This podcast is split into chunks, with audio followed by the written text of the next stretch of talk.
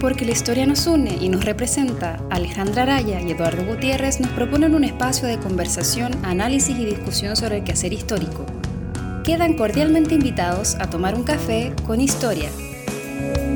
En esta traición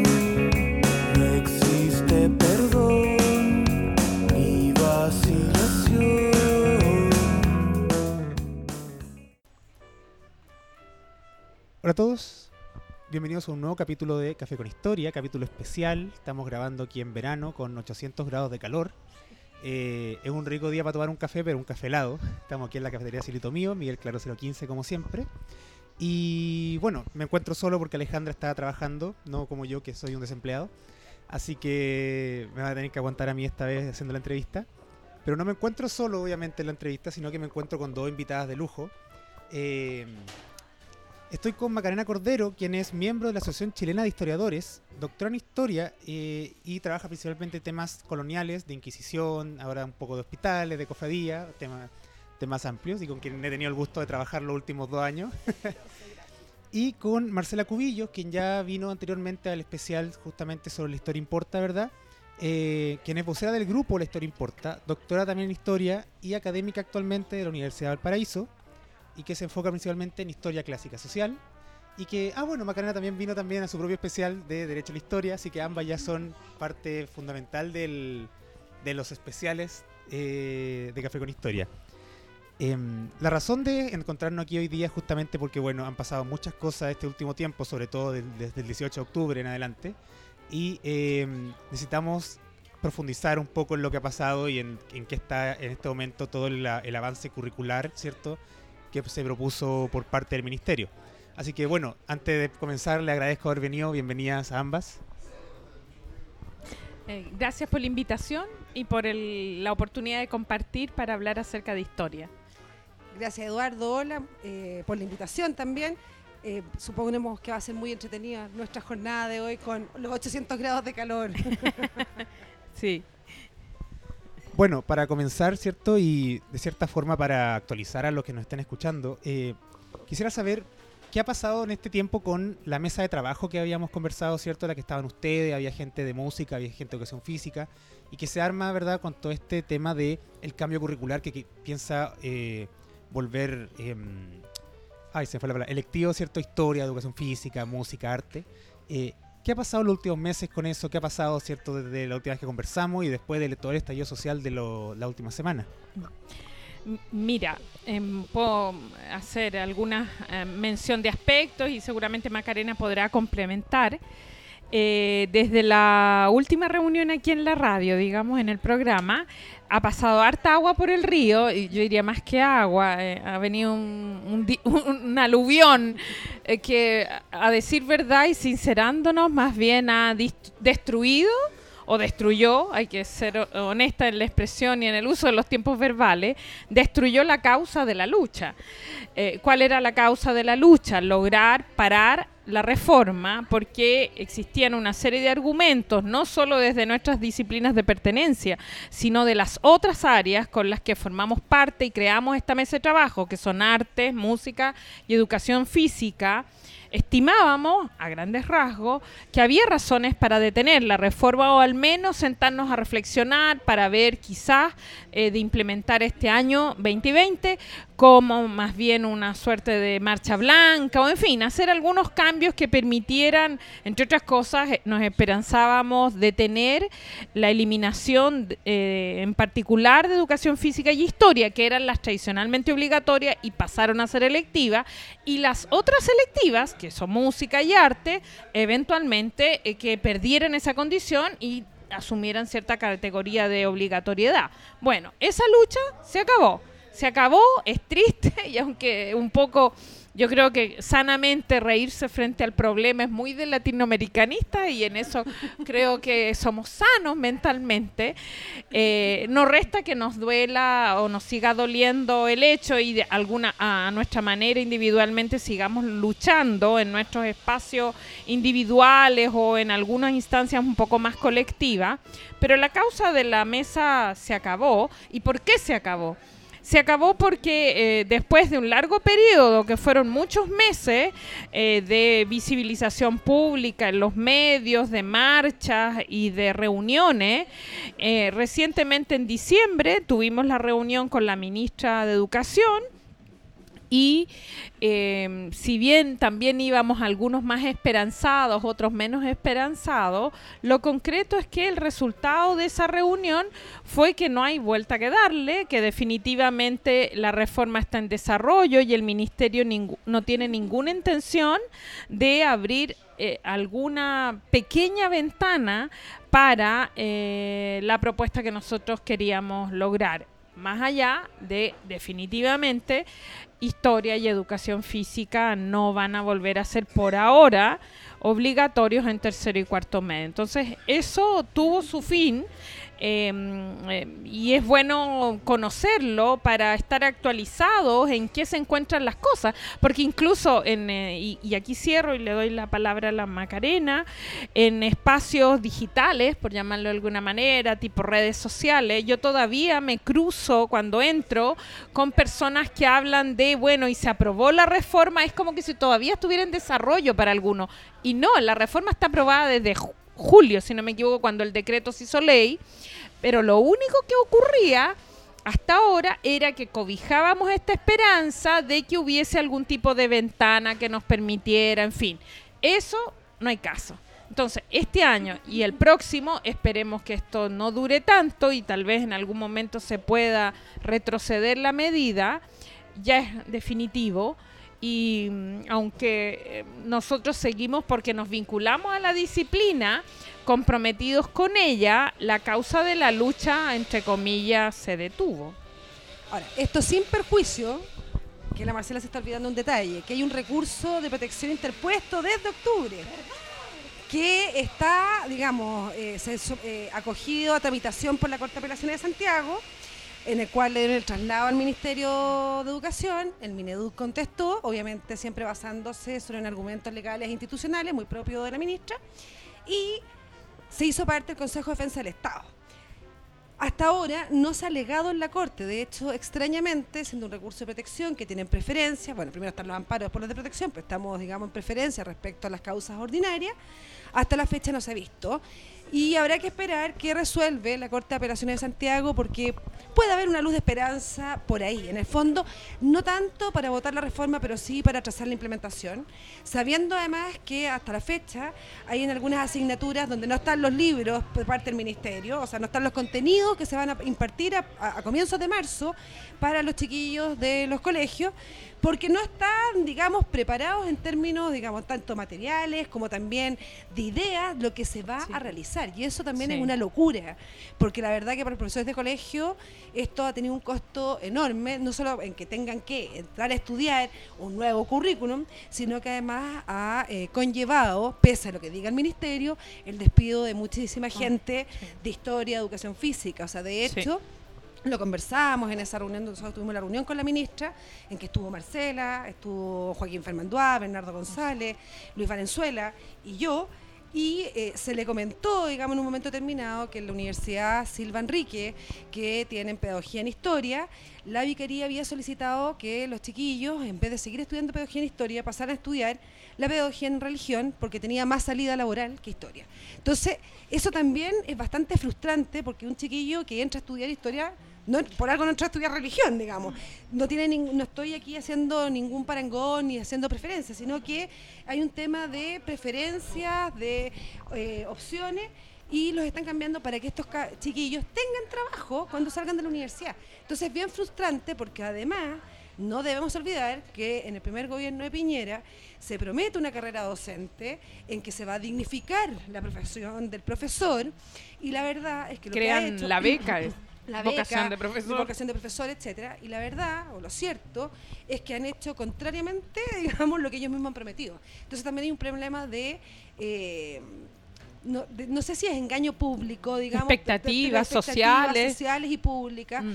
eh, que se van a ver, digamos, absolutamente frustradas y mermadas por estas medidas. Mm. Entonces, claro, la mesa de diálogo para parar la reforma, en ese sentido, esa causa eliminada.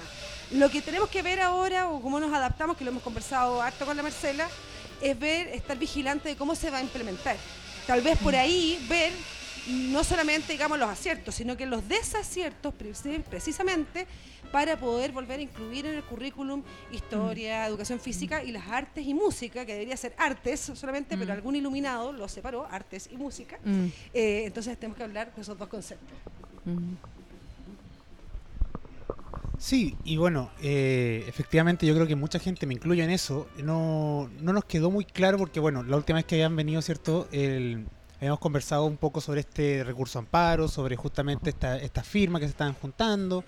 Después explotó Chile y quedamos todo un poco en pausa sobre eh, ¿qué, va a pasar con esto, se va a unir esto junto con todas las demandas, va a quedar de lado, van a aprovechar todo lo que está pasando para pasarlo por otro lado lamentablemente eh, muchos de los que están escuchando, ¿cierto? Se están enterando que esto no, no, llegó a buen puerto en este momento. Se luchó hasta el final. De hecho, durante todo este periodo habría que agregar en las movilizaciones ciudadanas, muchos de nosotros, incluso por grupo, hemos estado en, eh, la Plaza de la Dignidad, cerca, eh, muy cerca, en el entorno también, con carteles, haciendo, visibilizándonos, solo que lógicamente esta causa es algo tan pequeñito respecto a problemas grandes que tiene el país que lógico pasa a un segundo o tercer lugar pero hemos estado presentes hasta hace poco. Y, y, esto, ¿por qué? Porque creemos que es necesaria la lucha. Solo que cuando ya el sistema, digamos, está girado hacia esta reforma y cerrada la puerta con llave, eh, si queremos respetar el Estado de Derecho, más o menos, independiente de nuestra, eh, nuestras fantasías, eh, tenemos que esperar nomás y, y hacernos espacio en aquellos ámbitos donde se puedan generar estos espacios, porque ahora no hay. Y sin perjuicio de algo que comentamos después de la reunión que lamentablemente nosotros no éramos políticos, éramos intelectuales. Entonces, al ir a conversar al ministerio, evidentemente estábamos frente a tecnócratas, frente a tecnócratas y no frente a gente que estuviese escuchando razonamiento, porque las funciones son distintas. Eh, nos acordábamos de Max Weber, el político y el científico, y era exactamente esa situación donde nosotros hablábamos un idioma y el ministerio hablaba otro. Entonces, tal vez en esto algún político importante, no sé, diputado, senador, no tengo idea, que sí entienda lo que la necesidad de, de la integración de estas asignaturas al plan común. Más aún que hay que recordar que en la, encuesta que se hizo a nivel de las municipalidades, que no era vinculante, los tres problemas más importantes, tanto desde las Condes hasta la Pintana, o sea, en esta cuestión fue absolutamente transversal, aparte del tema de las pensiones y de las ISAPRE, estaba el tema de la educación. Así como las tres primeras preferencias de cosas que hay que arreglar, que hay que reformar, que hay que cambiar. Entonces, en eso también está, obviamente, en cómo estamos viendo el currículum, porque no solamente es una educación pública que tengan de calidad los chiquillos, bueno, pero ¿qué educación pública o qué programa general se le va a dar a todos los estudiantes en este país, que tiene que ser de carácter integral. No pueden estar desconectados con sus espacios físicos, sociales, que eso lo da historia, geografía y ciencias sociales. O sea, asimilarlo a eh, estos estudios de la ciudadanía o asimilarlo a lenguaje, como algunos, digamos, han pretendido, la verdad que es una locura, porque son especialidades distintas. Y por lo demás, también la historia, las ciencias sociales y geografía contribuyen a mejorar las, digamos, las los objetivos del lenguaje. O sea, si lo vemos desde ahí. Entonces, aquí hay, hay, hay, cambios importantes que hacer y que está dentro de lo que la ciudadanía, la población espera de las reformas. Entonces, a mí me parece que fue tomado bastante la ligereza por parte del Mineduc esta, digamos, representación que se hizo, porque por lo menos hablando desde la historia, que es lo que podemos hablar con la, con la Marcela, porque íbamos también por artes, por música y por educación física, pero a nosotros nuestro llamamiento de historia, moros y cristianos estábamos todos en contra de la reforma. O sea, como nunca, digamos, mm. había ocurrido desde Joaquín Fermandoa a Gabriel Salazar, todos, digamos, de acuerdo en una misma causa. Entonces, no puede ser que estemos todos tan, digamos, tan mal, eh, siendo pensando tan distintamente, parándonos todos desde distintos planos, tanto epistemológicos, ideológicos, etcétera. Sí. Ahí quizás podríamos hacer hincapié en este último punto que menciona Macarena sobre la transversalidad o la heterogeneidad, si lo queremos decir, de las posturas ideológicas de quienes compartimos la causa. Y eso es muy significativo porque testimonia eh, no lo que en principio uno pudiera pensar como en alguna ocasión lo he visto de creer que estamos preocupados porque nos vamos a quedar sin pega. Los académicos en general, eh, es duro decirlo, pero no tenemos ese problema. Si nuestro compromiso, y yo en particular que me dedico a la antigüedad, podría estar en mi casa observando todo y que me dé lo mismo. Total, yo pega tengo. No es eso. Tiene que ver, y por eso la diversidad de las posturas ideológicas de, de quienes estamos en esta causa, digamos, se explica eh, justamente porque nos damos cuenta de que eh, historia es una asignatura que tiene mucha importancia y que va mucho más allá de datos por los que hay que reconocerlo, a veces de manera más sencilla se ha dicho, es importante estudiar historia porque es nuestro pasado, porque es lo que son nuestros personajes, es por sobre eso, porque más allá si yo sé de cuándo se fundó, no sé, Santiago, la historia tiene que ver con el ejercicio del pensar al hombre en un contexto, a diferencia de la filosofía, que su apego al territorio y al- a la época histórica es menos fuerte.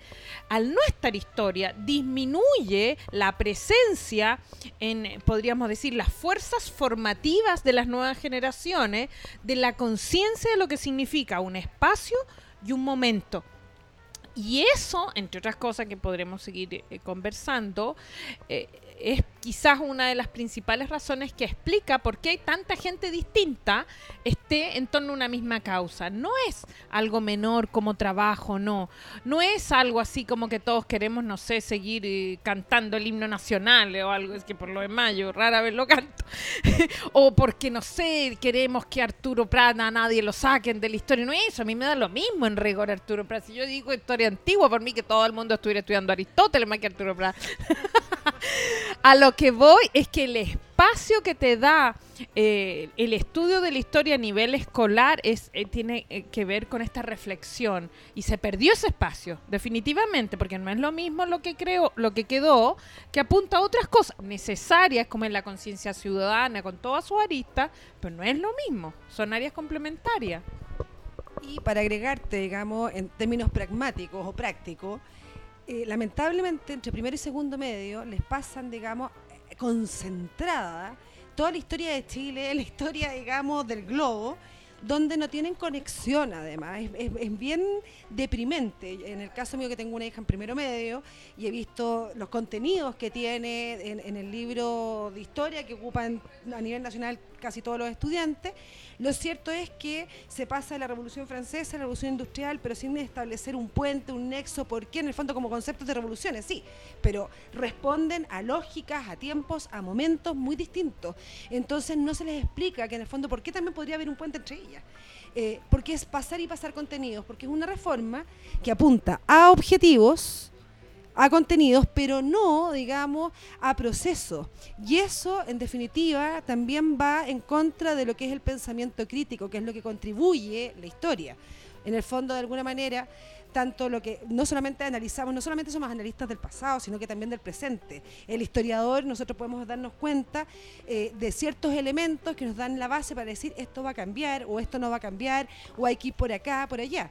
Eh, el menosprecio a las humanidades y a la historia en general por, áreas- por otras áreas más técnicas eh, nos hacen olvidar la neces que nosotros que entendemos cómo está cambiando la sociedad. De hecho, por ejemplo, yo siempre doy el caso de un estudiante que yo tenía que era ingeniería comercial, que era un chiquillo bastante brillante, pero que tenía malas notas conmigo en la universidad, o sea, tenía un promedio 4. Pero a mí me sorprendía porque era el único que podía opinar de gente de ingeniería, digamos, que opinaba con un espíritu crítico, que conocía la historiografía y promedio 4 conmigo. Hasta que un día voy al concurso en Cuba de la Universidad Católica y él estaba clasificado de 700 proyectos que habían postulado habían quedado 15 y de iban a elegir, les invento, 5 que tenían la posibilidad de ir a Silicon Valley. Y entro a, digamos, a la final del concurso y estaba este chiquillo. Y le digo, ¿qué está haciendo usted acá? Digamos, no, quedé clasificado. Y ahí me empieza a hacer sentido de por qué él tenía, digamos, baja nota conmigo porque tenía que estar todo el día, digamos, en este concurso y estudiaba entre medio historia, pero también entendí por qué estaba en la final. Porque él, al entender cómo funcionaba la sociedad, era capaz de crear una aplicación para el iPhone que cubriera las necesidades sociales. Entonces, las humanidades, la historia, la literatura, precisamente contribuyen a que los que sean creativos, inventores, técnicos, entiendan la sociedad para poder generarles, digamos, ese tipo Sí. de aplicaciones u otro tipo de ciencia. Sí. Sobre eso mismo, quizá, y pa- para llevar esta conversación cierto más, más a la actualidad, eh, se canceló la PSU de historia. Ah, Eh, sí, como, como decían lloremos. ustedes, ¿cierto? El- hay, hay un, hay un tema, no solamente con, eh, por una parte, claro, confundir historia con lenguaje. Con, de partida, el mismo gobierno ve historia y lenguaje como dos cosas distintas. Y nos quedó claro cuál le importa más que la otra. Eh, Y filosofía, que y al final filosofía. desde detrás de bambalinas terminó quedando y nosotros salimos. eh, sobre eso, y, y- y justamente viendo cómo se, se perdió esta, est- esta, esta lucha, se perdió, no, no quiero decir que, la per- que se perdió, pero digamos Completa. que la, la- eh, mira, se, se- se perdió esta primera eh, gran, gran guerra. primera Está- gran está- guerra. Estamos, está- estamos ahora en, el aguaite.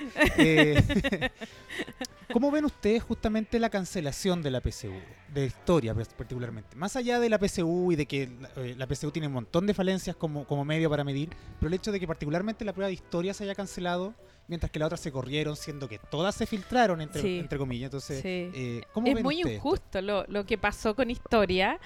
eh, casi como en eh, como lo que deja la ola de esta injusticia que venimos viviendo por la reforma. Te fijas, si vino este tsunami y con esto rematan el, al ser humano, digamos, que está ahí. Eh, lamentablemente, eh, creo que el Cruch en esto, siendo crítica, eh, to- tomó una pésima decisión. Yo entiendo las razones técnicas, pero no deja de sorprenderme que en medio de un clima de muchas filtraciones de prueba, eh, solo hay una que sale castigada, que coincide con la misma materia que a contar de este año, en principio ya no iba a estar en la nueva PSU de este 2020. Entonces, es como que todo calza. Hoy, evidentemente, uno no, yo al menos no pienso mal que el, el Cruz lo hizo eh, en, con- en concomitancia con el ministerio. Es más, Con la hasta, intención de. Claro, hasta donde supe, eh, hará un tiempo, eh, la ministra de Educación prácticamente, salvo la jornada inaugural del CRUCH, es la única sesión a la que ha ido. Todas las otras reuniones del CRUCH Mm. no ha ido. Entonces, evidentemente hay unas razones por las que el CRUCH tomó esa decisión, pero más allá de la comprensión racional de esas razones, no deja de ser simbólicamente muy lamentable que otras pruebas se vayan a tomar y esta no. Ahora, por otro lado, sin duda, la prueba de historia, como toda la PSU, eh, acentúa las diferencias y sobre ese discurso, aunque no voy a entrar, sí me parece oportuno mencionarlo. Tengo, tenemos plenamente conciencia de eso. Un tercer tópico que me parece pertinente señalar, y, ahí me paro, es que mm, al eliminarse la PSU de historia, eh, se elimina un campo en el que muchos jóvenes eh, que tienen su fuerte en historia porque se conocen, y no estamos hablando de pocas personas, y probablemente tenían sus esperanzas en esa prueba para adquirir, ganar este puntaje más alto, se ven bloqueados. Y ojo, en, las universidades del CRUCH hay eh, práctica, no podría decir si todas, porque eso requeriría que estudiara todas las universidades, pero un buen porcentaje alto de las universidades que forman parte del CRUCH tienen carreras de historia. Entonces estamos hablando de un número de población de jóvenes que han visto castigada incluso el área que ellos quieren cultivar y en la que probablemente tenían cobijadas sus esperanzas para mejorar su puntaje en una prueba que ya definitivamente, aparentemente ya no se va a hacer. Entonces ahí incluso se castiga doblemente a, nuevas generaciones que están eh, ambicionando desarrollarse en estos campos y que quizás tenían sus expectativas en que en esta prueba les iba a ir mejor tal vez que en la de matemática, si se entiende, pero se elimina. Y aunque el mecanismo que ideó el Crutch para reemplazar este problema eh, puede resolver el problema en términos profundos, eh, epistemológicos, no es lo mismo que a uno le eh, suman el puntaje de otra prueba de lenguaje o matemática, si el fuerte de estos jóvenes es historia. O sea, ahí hay eh, otra contradicción que no hace más que agudizar este profundo problema. Nosotros como Asociación Chilena de Historiadores hicimos una declaración pública. De hecho, creo que fuimos la primera reacción frente a, a la decisión del Crunch. Y de hecho, eh, Andrés Estefane, que es el presidente de la asociación, hizo declaraciones en TVN, que fue invitado, y también Joaquín Fernández, que es el director eh, subrogante de la Finister, de, de De historia, historia de la Finisterre. de la Finister también envió cartas al, al diario, en el cual todos nos, nos sorprendió, o sea, malamente nos sorprendió la decisión del Consejo Rectore, precisamente porque en el fondo viene a poner una lápida de algo que ya estaba cuando era muerto, Mm. pero que hay que, yo creo que ver el trasfondo de eso. Y, y el trasfondo de eso es que no se está entendiendo cuál es el rol de las humanidades Mm. en general en la integración del conocimiento tanto escolar como universitario y que estamos cada día mucho más, no sé si el término es economicista O o- tecnócrata. o tecnócrata para efectos de las asignaturas. En el fondo crear, digamos, gente que sea técnico, que entienda, digamos, la materia, pero mm, tal vez no quieren tanta crítica o eh, lo ven como una pérdida de tiempo, tal vez lo- eh, todavía se, se malentiende que la historia es un conjunto de fechas y de personajes, siendo que en realidad es más que eso, o sea, los que nos dedicamos de manera eh, a la investigación, como en el caso de Marcela, en el caso mío, que estamos, digamos, en, en ese rol dentro, porque están los didácticas, están los curricul- curriculistas, están los pedagogos, o sea, estamos súper divididos, digamos, en áreas profesionales dentro de la misma historia. Lo cierto es que es mucho más que una fecha Por y que, digamos, un, un héroe determinado, que no tengo nada contra eso, ni mucho menos. Está bien que hay que saber que el 18 de septiembre, que Arturo Prat es el único héroe en, tiempo- en términos griegos, digamos, eh, digamos, desde ese punto de vista. Pero ni tan Pero- griego.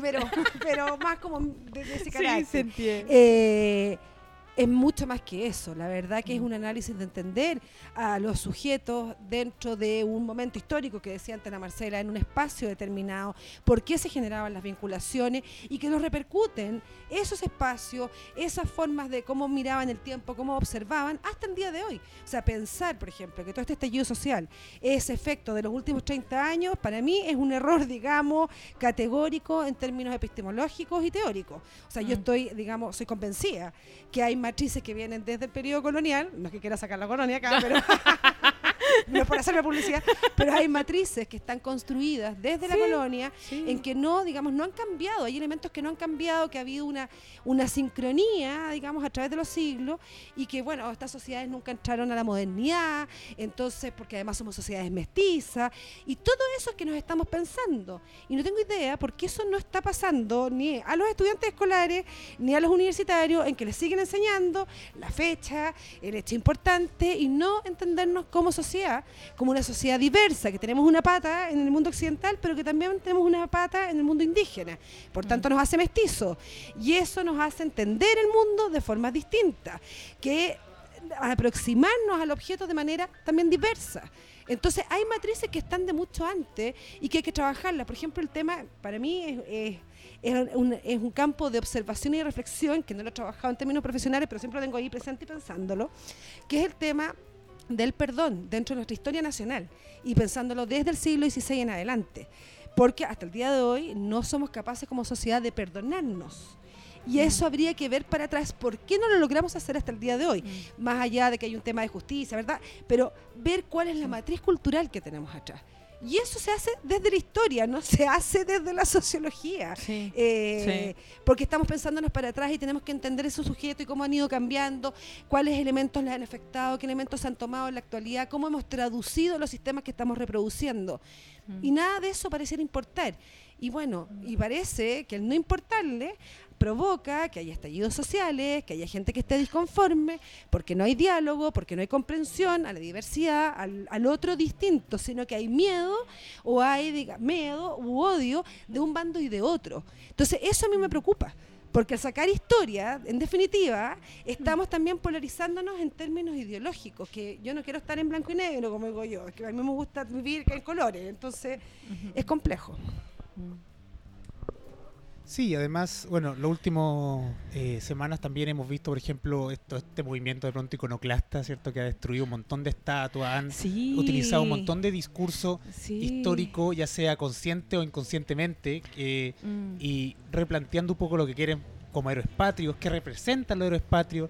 Hay un, por así decirlo, cierta búsqueda de la historia de manera más informal Sí. que, que se da, da de cierta forma una muestra de que los- el colegio no ha, no ha logrado como Mm. entregar lo que realmente está buscando la gente. Sí. Eh, entonces yo creo que la historia quizás está incluso más presente que nunca y sería importante que el gobierno se hiciera cargo de eso.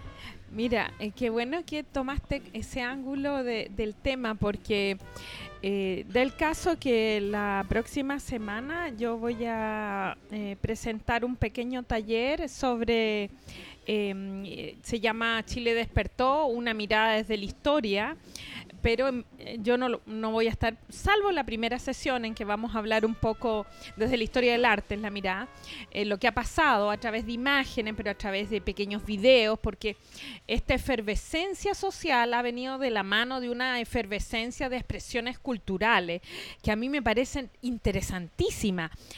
Si bien algunas me pueden doler, eh, como ver destrucción de, algunas esculturas, no tanto porque yo particularmente le rinda culto al, no sé, al ejército, eh, pero los símbolos urbanos tienen un peso mm, psicológico en la población, es más, especialmente en la población mayor.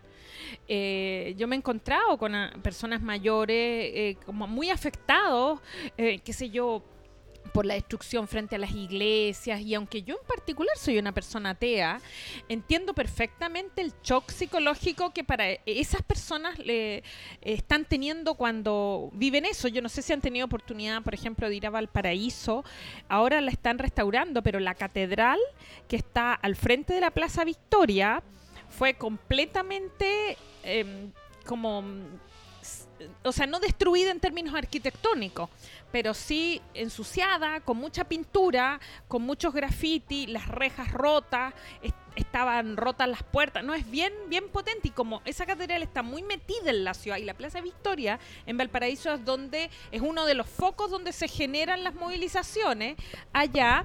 Muchas veces que yo he pasado por ahí, eh, cuando voy desde el terminal a- rumbo a la Plaza Sotomayor, que es donde está cerca el campus donde yo trabajo, y voy en micro o sobre todo en colectivos, escucho, ahora ya ha disminuido, pero entre octubre y ahora, muchas veces escuché la gente en el colectivo, adentro del taxi, mirando y quejándose y lamentándose. Gente sencilla, no estoy hablando de gente de, de gran élite. Entonces, lo que ha pasado el- le afecta a la población. Entonces, frente a eso, ¿qué podemos hacer? En lo inmediato, a propósito de lo que comentaba, por ejemplo, en la universidad yo propuse un seminario sobre esto de mirar otras épocas históricas donde ha habido destrucción y desde la destrucción se ha construido. Y ojo que está lleno, desde el Egipto de Akenatón en adelante, es de los que tenemos registro, seguramente hacia atrás también hay otro, pero es el- uno de los ejemplos que yo doy todo el ambiente que vivió en la Atenas de Pericles sobre la base de una ciudad polis destruida por las guerras médicas. De hecho, la famosa Acrópolis que uno ve hoy fue construida gracias a la destrucción que vino con las guerras. Y as- las guerras persas. Y así podríamos citar otros ejemplos. La destrucción también ha sido, aunque en principio uno queda choqueado con eso, una base sobre la que construir. Pero para que esa dimensión de la historia pueda desarrollarse, necesitamos espacio curricular.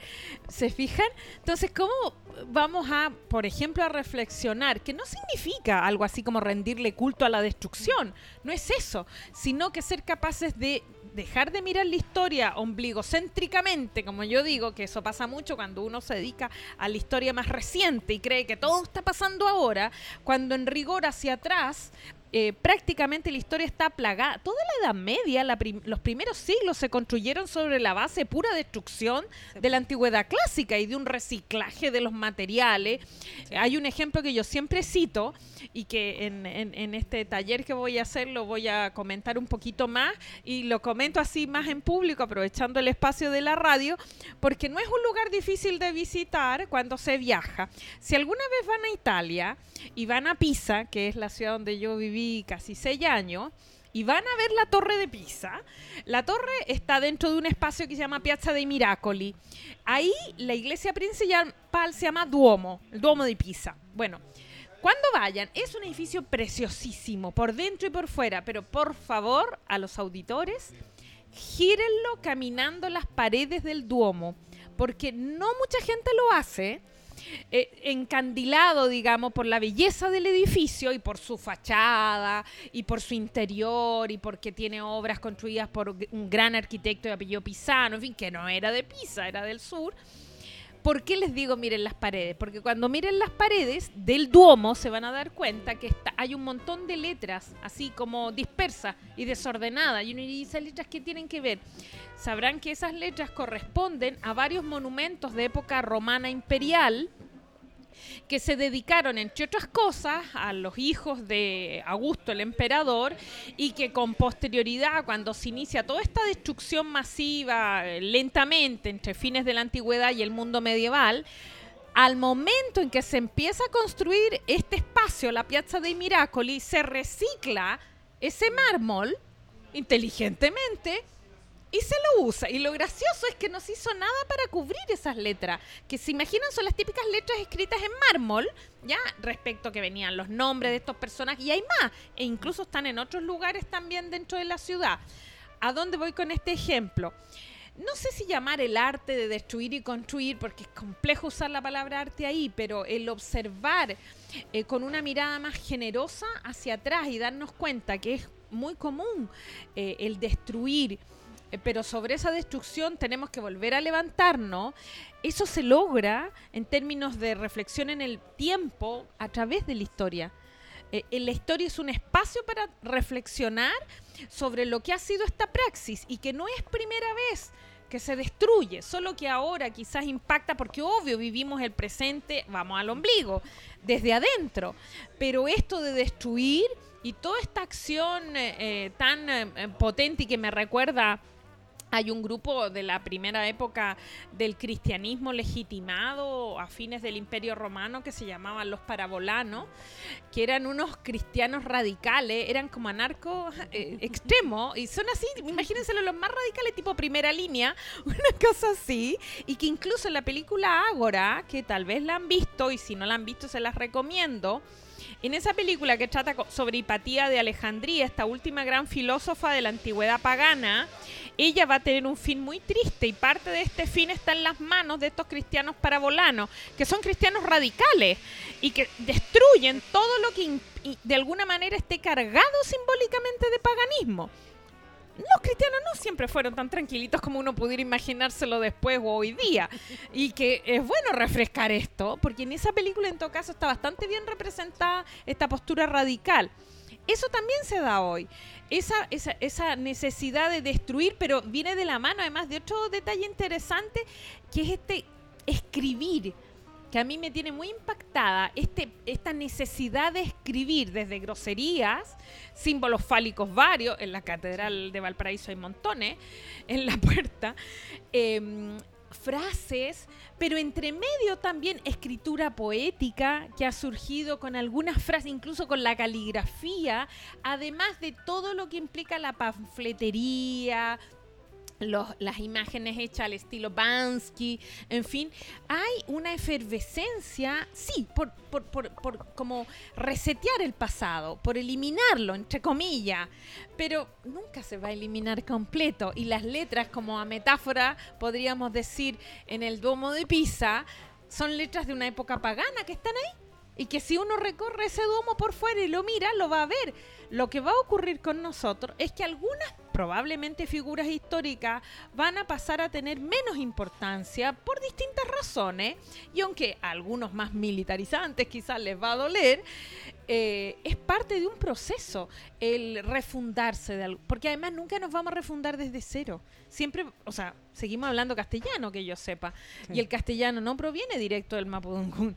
¿Se fijan? No. Yo feliz uso la palabra guagua y hablo el cochayuyo y estoy feliz de mi lengua híbrida, pero principalmente mi medio de comunicación viene de esa otra directriz. Entonces, esto de, ah, no, es que está todo siendo destruido. Sí, hay mucha destrucción, hay muchas ganas como de borrar con el graffiti, pero en medio de todo esto vamos, y ya está pasando, vamos a seguir adelante probablemente con otra altura para mirar y si hacemos una raya para la suma, al menos por mi forma de ver la vida, en medio de toda esta pena de lo que pasa con la historia, yo creo que quizás este año por este por esta especie de, de ser como convertirnos en patito feo porque nos sacaron de, de la laguna digamos quizás nos sirva como reflexión para reinstalar qué entendemos por historia porque quizás acá debamos hacer cierto mea culpa. No me gusta mucho la expresión pero quiero graficar una idea en que quizás somos de alguna forma responsables con lo que le ocurrió a la historia. No directamente nosotros quizás, pero este culto a la fecha, este culto al dato, este culto a una mirada como tan pragmática, explica entre otras cosas que cuando me he tocado con círculos de reflexión sobre la reforma me digan, no, bueno, pero si los estudiantes para pensar van a tener filosofía. Yo he escuchado esa respuesta. Historia nos tapa eso. Entonces cuando escucho eso, yo no puedo atacar a la gente. Ahí es donde uno tiene que... ¿Por qué algunos creen que el pensar es patrimonio de filosofía y por lo mismo necesario de estar hasta cuarto medio? Después que estuvo en un hilo por, por no estar. Y la historia pasó a segundo lugar y fue sacada de la laguna, digamos. Porque quizás, en parte, fuimos responsables de fortalecer esta idea sin querer a través de la PSU que pide estos datos y uno también lo ve después cuando entran a la universidad y les dice a los estudiantes, oye, si acá no vamos a estar estudiando los puros datos y las batallas, acá vamos a estar pensando y algún, muchos chicos y chicas entran como en crisis con eso porque lo que querían era una carrera donde tener muchos datos y no sé, ir a ganarse millones, tal vez algún programa en televisión. No sé, en cuanto a la, a la destrucción del patrimonio, bien dice la Marcela, no es primera vez.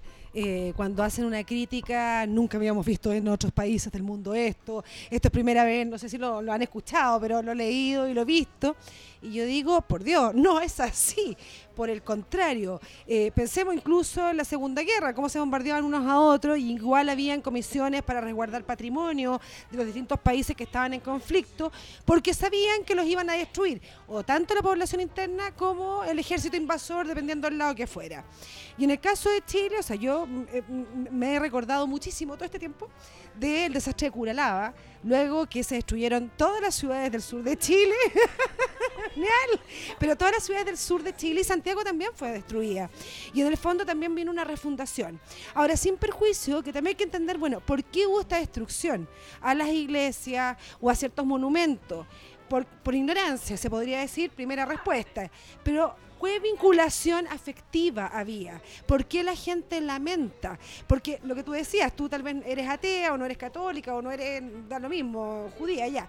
Pero eh, tú dices que pena la destrucción de la Catedral de Valparaíso o que pena la destrucción de la Iglesia de la Veracruz en Las Tarrias, que era una joya, digamos, preciosa, y aunque la vieras, digamos, desde una perspectiva material, había una vinculación afectiva. Afectiva. Y esa cuestión Urbana. urbana. Y eso también es parte de la historia y hay que estudiarlo y analizarlo. Cómo la gente se relaciona con los objetos. Entonces puede suceder que tal vez ciertas figuras o ciertas estatuas no tenían de alguna manera eh, una vinculación con la población o desconocían derechamente, no les interesaba, porque tampoco nadie les enseñó, les explicó. En el fondo el grito que ponen todos por el general Baquedano es precisamente porque fue el, el jefe de las fuerzas chilenas para la guerra del Pacífico. Entonces, en definitiva, tal vez de todos los héroes que están puestos ahí en, en- en- en los héroes ahí frente Sí. a la estación de metro, el más importante sea Baquedano desde esa perspectiva, digamos, porque hay un tema de incorporación de otras regiones, del norte de Chile, etcétera, al territorio chileno a partir del se- final del siglo XIX. Pero cuánta gente lo entiende. Y no es que tengamos que saber el héroe, sino, bueno, cuál fue la importancia de este sujeto, incluso el nombre de las calles. Porque cuando uno les pasa a los estudiantes y dice, bueno, pero esta calle, bueno, el nombre de la calle sí, ese mismo que usted está escuchando fue fulano de tal, que contribuyó a hacer la sociedad de tal manera. O sea, figuras como las Tarrias. La calle es súper importante, digamos, pero ¿por qué? Porque las Tarrias, digamos, es uno de los grandes intelectuales del siglo XX y que fue un precursor del pensamiento en su época. A comienzos del siglo XX se da cuenta que hay que hacer reforma social en este país y el Sí. estallido viene 20 años después. Fue de Sí, las pocas voces así lúcidas que hubo, igual que MacIver. Son Sí. dos calles importantes en el centro de Santiago. Entonces, pero hay que entender por qué fueron luces. Si no es tanto aprender el personaje, sino el Mm. pensamiento, cómo lograron interpretar su sociedad. Entonces, esa es la vinculación que tenemos que lograr también entre el objeto y los sujetos del presente para ver ese patrimonio, que lo entiendan. Y puede que en realidad vean la calle y les dé lo mismo, porque ya no hay una vinculación, porque es tan Sí. antiguo tal vez. Lo que tú decías, lo de Pisa también pasa en Roma, digamos. Sí. El Coliseo no tiene nada de mármol porque está todo en el Vaticano. Sí, pues. El reciclaje es obra, digamos, de los europeos y antiguos, continentales. Sí, Sí. y en este sentido me acordé un- una imagen que tengo gra- eh, en el teléfono, en a la altura del metro Los Héroes, hay varios monumentos y hay uno de carrera que yo por cosas de, de- de residencia he pasado por ahí, eh, que dice, mm, eh, esto eh, tiene escrito algo así abajo como esto te pasó por asesino. Cuando yo lo veo, siento que hay una profunda contradicción, porque cualquiera que sabe cómo terminó carrera, Claro, eh, dice, no lo podías acusar de asesino, si le pasó todo lo contrario. Pero hay otros lugares que no han sido tocados o no Sí. han sido intervenidos, porque también uno podría decir que es una intervención urbana lo que está ocurriendo, digamos, en las fachadas de los edificios, que podemos estar de acuerdo o en desacuerdo, pero podríamos verlo desde una perspectiva, digamos, de análisis. Sí, más sociológico de la una conducta colectiva. Exacto, sí. hay una intervención urbana porque tal vez es más representativo de los sentimientos que tiene la población, sí. de un tipo de población, no de toda la población, de algún sector. Entonces, nuevamente volvemos a las diversidades, de entender que hay distintos grupos, o sea, que tenemos que conciliarnos de alguna manera y darnos espacio para los distintos tipos de expresiones eh, de objetos, de arte que tiene que tener la ciudad, Mm. sin Sí. ser experta, digamos, patrimonio. Ya, voy a hacer una pequeña pausa para recibir el café y volvemos enseguida. Esta grabación fue realizada en el Café Cielito Mío, ubicada en Miguel Claro 015, Providencia. Cielito Mío, Bakery and Coffee. Más que una cafetería, somos una gran familia. Ya, volvemos para ir eh, quizás cerrando, o, o quizás ahora voy a abrir una puerta que nos va a dar una, una hora más de conversación. En la misma entrevista que mencionaron de Andrés Estefan en, te- en 24 horas, eh, dijo una frase que me llamó harto la atención cuando el periodista que... eh, me, me molestó el periodista porque estaba todo el rato interrumpiéndolo y me, me molesta cuando interrumpen tanto una, un- un- una presentación. Pero bueno, él decía, le, le preguntaba, ¿por qué la historia importa, básicamente? Y Andrés, en vez de decir, dijo de hecho, no voy a irme a ningún manual de historia ni nada, sino que sirve para entender, entre otras cosas, que no somos los primeros en estar acá. O sea, que hay, hay un, hay un. ¿Cómo es que llegamos acá? Y eh, que él ve muchos estudiantes que en este momento piensan que el mundo nació con ellos y tien- creen que las cosas son y que nunca han cambiado. Y que saber historia, justamente. eh, nos plantea la idea de que todo puede cambiar porque todo siempre está cambiando y nada ha estado así pa- para siempre. Considerando lo que pasó el 18 de octubre, considerando el desastre ecológico que está ocurriendo en el mundo, considerando que se nos viene la tercera Guerra- mundial, considerando todo lo que ha pasado en estos dos meses que, sí, de pronto como que el planeta nos dio fecha de, ex- de expiración, sí. En, en dos meses Nos todo puso se un fue, plazo de término. sí, todo se fue a las pailas demasiado rápido. Sí. ¿Cómo En ven ustedes la labor pedagógica de la historia? Eh, Mm. ya lo, lo mencionaron un poco, pero ¿cómo ven la importancia hoy? Eh, con todo lo que está ocurriendo, y, y no les voy a preguntar cómo qué harían ustedes para solucionarlo, pero No, no, eh, tal vez no. ¿cuál, es no. nuestro- ¿cuál será nuestro rol hoy como historiadores, como profesor de historia, como estudiante de historia, eh, dentro de este, de este, de este contexto eh, nacional y global que- en que estamos viviendo? Yo creo que los historiadores, eh, por un lado, y los profesores de historia, por otro, con toda su diversidad, tanto escolares, básica, media y universitaria, eh, debiéramos entendernos con roles complementarios unos a otros, ¿ya? Eh, la historia... en general es una gran herramienta para comprender el presente y aunque esa puede parecer cuando uno entra a la carrera una frase como poética O en- cliché. o cliché, es una frase muy cierta. Uno se va eh, consolidando, yo creo que a lo largo de la carrera, cuando entra a estudiar historia, cuando vas entendiendo la profundidad de esto y lentamente cuando te vas formando, eh, vas encontrando aquel nicho temático, aquel nicho epocal que tú sientes te interpreta mejor para comprender el presente. Yo no fui a la antigüedad solo porque, no sé, me gustan, no sé, los mosaicos, que me gustan mucho. Eh, es porque a fuerza de estudiarla me fui dando cuenta que es determinante para el mundo occidental.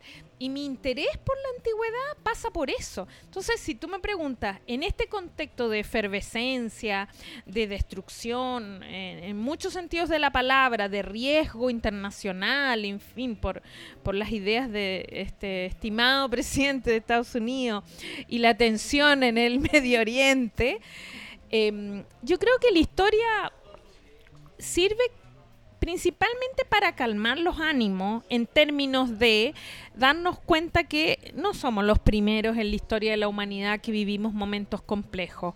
En el pasado hubo muchos periodos, en el pasado inmediato y el inmediato, eh, periodos y muchísimo más complejos que este.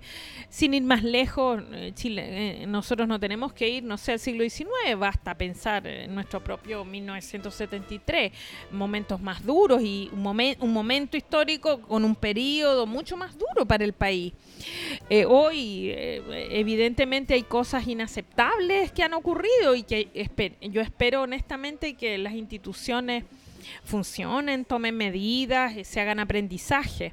La historia eh, nos debiera servir para eh, calmar la efervescencia en términos de no estar siempre mirando desde el ombligo, creyendo que somos los primeros en todo, porque no es así somos resultado de un proceso, que es otra cuestión que uno aprende en la historia. Lo que yo soy eh, no solamente está definido por mis padres genéticos, sino por simbólicamente padres y madres eh, culturales hacia atrás que me llevan hasta, tal vez hasta los mesopotámicos, por una parte y por otro lado también hacia el territorio donde yo vivo. Entonces, la historia eh, nos, nos puede servir más que para creer en esta idea de que, que es un enorme error cuando la gente dice que la historia sirve para no cometer los mismos errores, porque eso es un enorme error.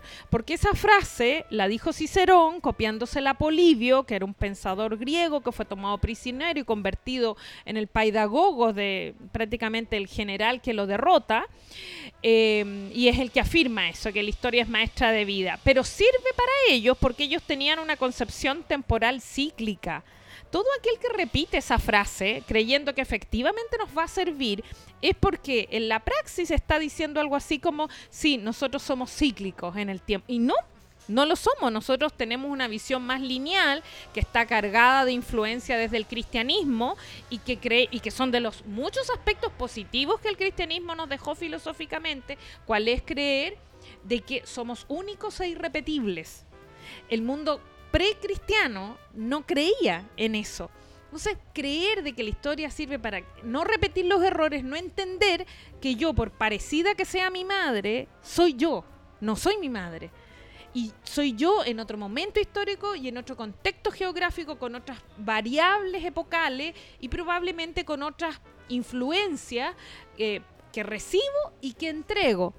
La historia nos va a servir y nos debiera servir en este año de, crisis y de, y de ausencia, como decía hace un rato, de estar en el centro de la laguna, para reflexionar y para ayudar a comprender mejor lo que ha ocurrido en función de otros periodos donde han ocurrido hechos similares, pero nunca iguales, porque aunque haya destrucción, nunca va a ser la misma. La destrucción que uno vive e incluso las heridas que uno tiene, a mí me duelen más que las heridas que tuvo mi madre. ¿Por qué? Porque las vivo yo, no las vive mi. ¿Se fijan? Entonces, eh, la historia puede ser muy útil para recalibrar nuestra efervescencia y tener una mirada más en equilibrio que nos permita tomar mejores decisiones y eh, quizás por una parte evitar este catastrofismo, eh, aunque ya se ha ido calmando eso, pero hubo un periodo, ahora unas semanas atrás, donde era que prácticamente estábamos viendo el apocalipsis. Eh, ¿Cómo? ¿Sí? Y que yo creo que eso no aporta. ¿Para qué? Principalmente una cuestión muy pragmática de la que yo quizás directamente no estoy cercana, que son las nuevas generaciones. digo no estoy cercana, yo no tengo hijos, pero no puedo pensarme yo sola en el universo.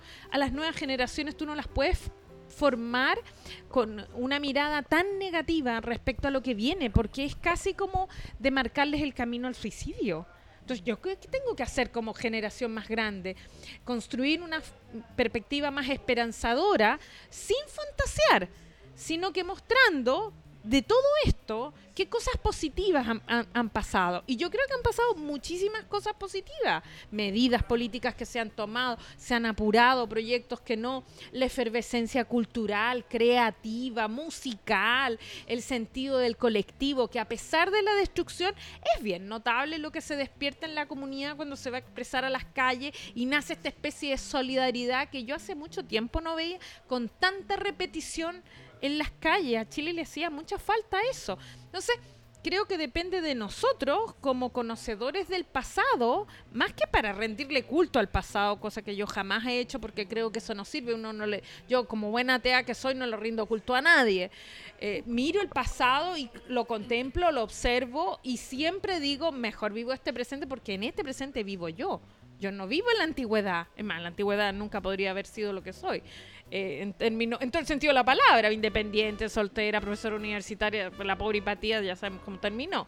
En fin, entonces no, me, no me gustaría que me desollaran como a ella. Entonces, uno puede estar contento del momento. Yo me siento feliz a pesar de todos los, los, dolores, las injusticias que he visto, la cantidad de heridos, la cantidad de personas con sus ojos mutilados, los jóvenes que se han visto muy afectados como Gustavo u otro y que sin duda mi dolor o mi solidaridad nunca va a compensar el dolor que ellos sienten en primera persona.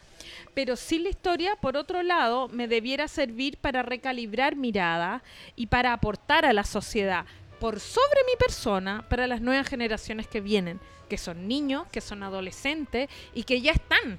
Entonces, a ellos yo no les puedo, creo yo, es mi deber casi ético, eh, ser capaz de ofrecerle no eh, un acantilado al final del camino, sino que cierta esperanza para que ellos sientan que la posta que yo les doy simbólicamente la pueden continuar, en continuar para mejorar un país que todavía le queda mucho por hacer. Pienso que eh, efectivamente la historia no se repite ni es cíclica y efectivamente cada uno es protagonista de su propia vida, como también de la propia época en la que vive. No obstante, digamos, este, este trabajo con, consensuado que tiene que haber, como decía la Marcela, entre los profesores, los pedagogos y los historiadores me parece súper relevante.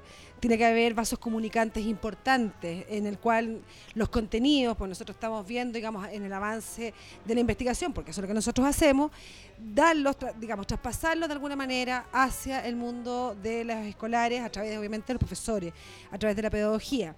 Y también importa, digamos, mirar la historia, vernos para atrás, pues, así como la Marcela decía, bueno, porque estoy desde el mundo antiguo y yo digo, bueno, porque estoy desde el mundo de la Inquisición, porque alguien diría que es desde terror, digamos, y hay algo de eso, digamos, pero sí, sí, por supuesto, pero eh, porque en el fondo me interesa ver cómo la sociedad se enfrenta ante el miedo, ante, digamos, la idea de un pensamiento homogéneo y eh, la verdad, que es lo que no queremos, digamos, una sociedad del siglo XXI pluralista, etcétera, eh, lo que queremos es precisamente poder dar cabida a todo tipo de sujetos, eh, a todo tipo de ideas, a todo tipo de tendencias.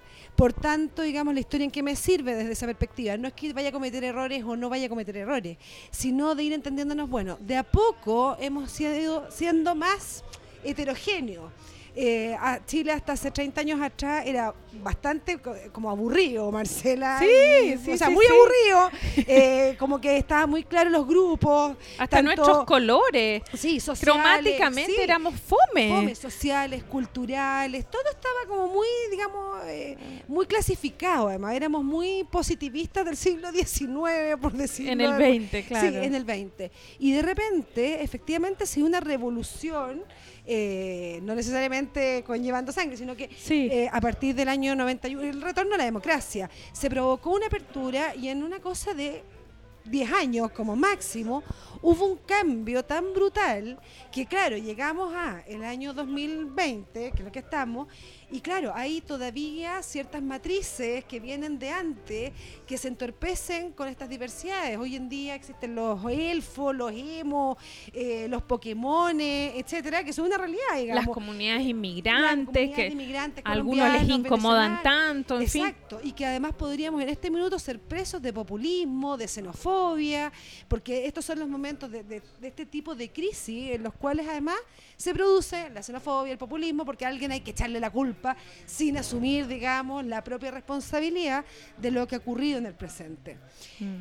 Y todo eso es a través de análisis, se quiera o no, de carácter histórico Histórico. que Sí. complementan a la sociología, a la antropología, etcétera. Yo no estoy en desacuerdo, sino que vienen a darle un sustrato para que esas, digamos, investigaciones que están radicadas en el presente, en lo de hoy, tengan, digamos, alguna pata, algún asidero para atrás. Incluso desde el mundo del derecho, que yo siempre explico, eh, el abogado, el legislador en general, siempre es el último en darse cuenta de la crisis social. Pues hoy día hablaba con otro profesor a la hora del almuerzo y hablábamos si en el 2011 un político se hubiese dado cuenta de toda la transformación, porque en el fondo habían señales de que venía todo lo que venía.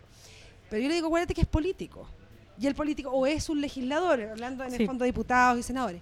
Y el último en darse cuenta de que las cosas han cambiado el legislador y tiene una lógica, porque no puede legislar sobre- a base de incertezas, tiene que Sí. ser a base de certezas. De estabilidades. No, exacto, claro. no se podía hace Funcionan 30 así. años legislar sobre el matrimonio homosexual porque ni siquiera se podía hablar de homosexual en este país. Era Por todo supuesto. como bajo mundo, Tabú. en el trolley de Matucana, digamos, Sí. oh, ahí hay- pueden ir los homosexuales. Pero punto. No era algo que estuviese como hoy en día súper, digamos, sociabilizado, público y que en el fondo si alguien atenta contra una persona con una sexualidad diversa, se le puede aplicar la ley Samudio. Hoy en día se puede legislar porque ya es una realidad social. Mm. Entonces también hay que entender eso, que el, digamos, el político, el legislador va a llegar siempre al último Sí. y es parte de su rol. Así como los que primero llegan son los artistas y luego los intelectuales que entienden las Ah. señales. Nuevamente, entonces, ¿para qué sirve la historia?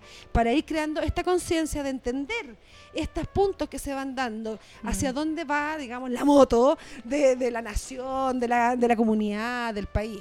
Entonces, Sí. en ese rol es re importante que nuevamente empecemos ahora, desde una perspectiva crítica, a ver qué nos ha pasado. Ya no entrando, digamos, si es razonable o no razonable, sacando nuestros juicios de valor o ideológicos, sino ver, bueno, qué nos pasó, por qué nos pasó y cómo vamos proyectando esto. Y nuevamente, la historia es fundamental en este, en este proceso. Bueno, yo les quiero agradecer haber venido eh, a este especial. Salió bastante bueno. Eh, el- dan muchos puntos a reflexionar que... bueno, no lo están viendo, pero aquí no me creen. Eh, sí, el, se tocan puntos que en verdad sí siento que cierran una suerte de... Podríamos incluso hacer como una trilogía de especiales partiendo con el que, el que hicimos con, con, con André y, con- y contigo, ¿cierto? De ya va- varios meses. Segunda parte cuando hicimos más, más variado y terminar con este redondeando un poco tanto con, con la pérdida, un poco la batalla, pero también con estas nuevas opciones que se dan a futuro. Eh, em, invito, aprovechando ya también porque con esto cerramos efectivamente lo que sería la, la tercera temporada de Café con Historia, ya no, ya no me van a escuchar ni a mí ni a Alejandra probablemente hasta marzo. Eh, cerramos una suerte de, de programa invitando a reflexionar, a leer, no solamente, no lean solamente a Baradit para leer la historia, o sea, ojalá, de hecho, se salten Baradit, escuchen otra, escuchen otros podcasts de historia, lean otros libros de historia. Hay bastantes libros de difusión en este momento que están apareciendo. Eh, métanse en memoria chilena, qué sé yo. Hay muchas opciones para los que quieran acercarse eh, y vuelvan a interesarse en lo que está pasando justamente para que no caigan en eh, estas politiquerías que se intentan apropiar de la historia, darle un sentido que no es necesariamente el que tiene y, y, y embolinar la perdida de cierta forma. Yo les quiero agradecer por haber venido hoy día eh, con este... en- Gracias a ti por la oportunidad. No, y en enero, con este calor, a esta hora, en verdad, gracias por pegarse el pique hasta acá a grabar. Y bueno, les doy unos minutos si quieren saludar, despedirse, hacer una invitación al, al taller o alguna otra eh, a- actividad. eh, y gracias nuevamente. Eh, bueno, reitero el agradecimiento por la oportunidad y por la experiencia del diálogo. Eh, personalmente, como profesora de historia y como historiadora, a, a mí me gusta mucho el debate. Creo que si hay una de las cosas que aprendí de esos aprendizajes indirectos de mi estadía durante el doctorado afuera y en Italia, es que el cultivo de la palabra en el, en el debate y en la manifestación de la discrepancia hacen crecer muchísimo.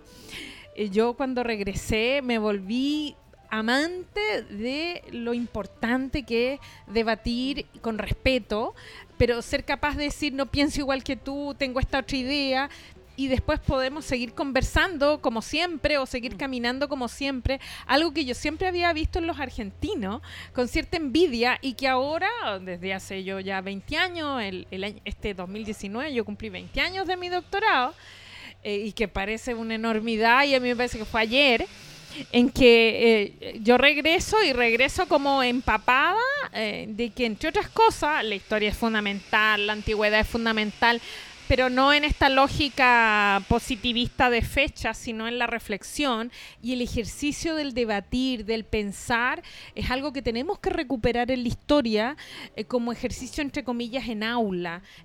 Tanto en aula, podríamos decir, escolar, académica, no solamente enseñar historia y que tomen apunte, sino pensar, discrepar, eh, ser capaces de expresarnos, porque yo siento que también como país nos falta mucho eso, y quizás justamente porque nos falta tanto hablar en público, estamos rayando tanto las calles.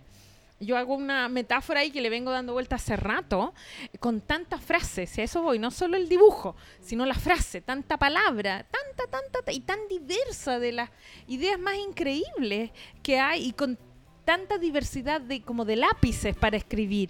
Hay una enorme necesidad de expresarse, y eso creo que tiene mucha relación con una falta del ejercicio del, del logos, como decían en la antigüedad, en público. ¿Ya? Creo que eh, en la medida en que tengamos la oportunidad o nos generemos oportunidades así, eh, podemos, por un lado, calmar las ansias, eh, em, avanzar en la reflexión, madurar y aprender a convivir con la diversidad, porque la diversidad no es solamente una cuestión de género o de estilos de vestirse, tiene que ver con pensar distinto y convivir con cierta paz, digamos, más allá de que hay cosas que a uno pueden no gustarle y podrán continuar no gustando, pero en la convivencia. Eh, tenemos que aprender, eh, y creo que la historia nos puede enseñar mucho en, ese, en el ejercicio del pensar históricamente. Muy de acuerdo con la Marcela, sobre todo en cuanto a que había una necesidad de expresarse. Yo creo que faltaba, digamos, las relaciones personales en nuestra sociedad. Estábamos tan ocupados tan, eh, eh, en tener más, digamos, en que tiene, no sé, el auto mejor, la casa más grande, no tengo idea, el lápiz más choro, eh, que obviamente, sí, pues puede ser, digamos, que haya...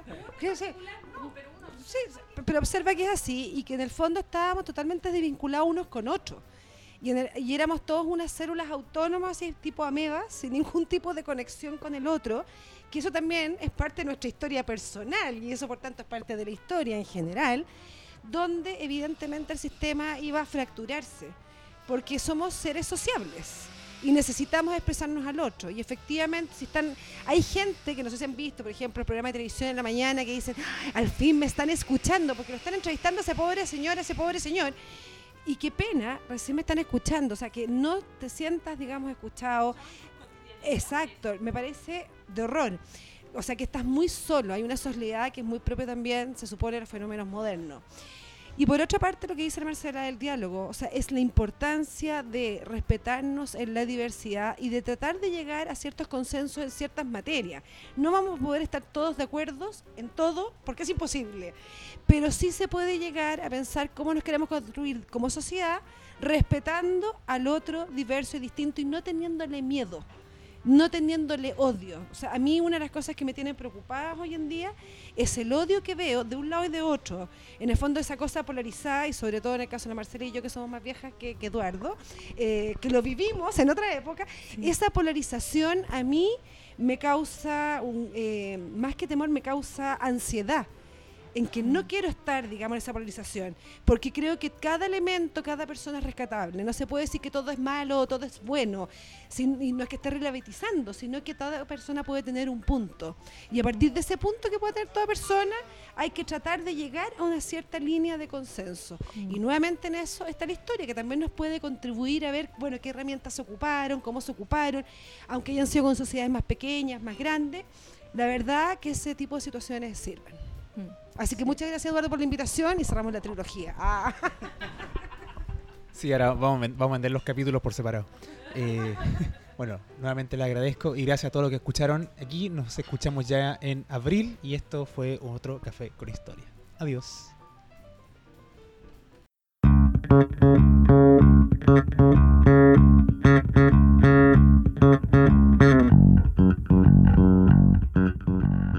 Por hoy el café se ha terminado, pero Alejandra y Eduardo los esperan en una próxima oportunidad con una nueva conversación para tomar otro café con historia.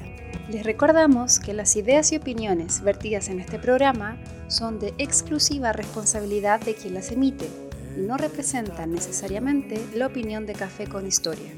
Perdón, mi vacilación.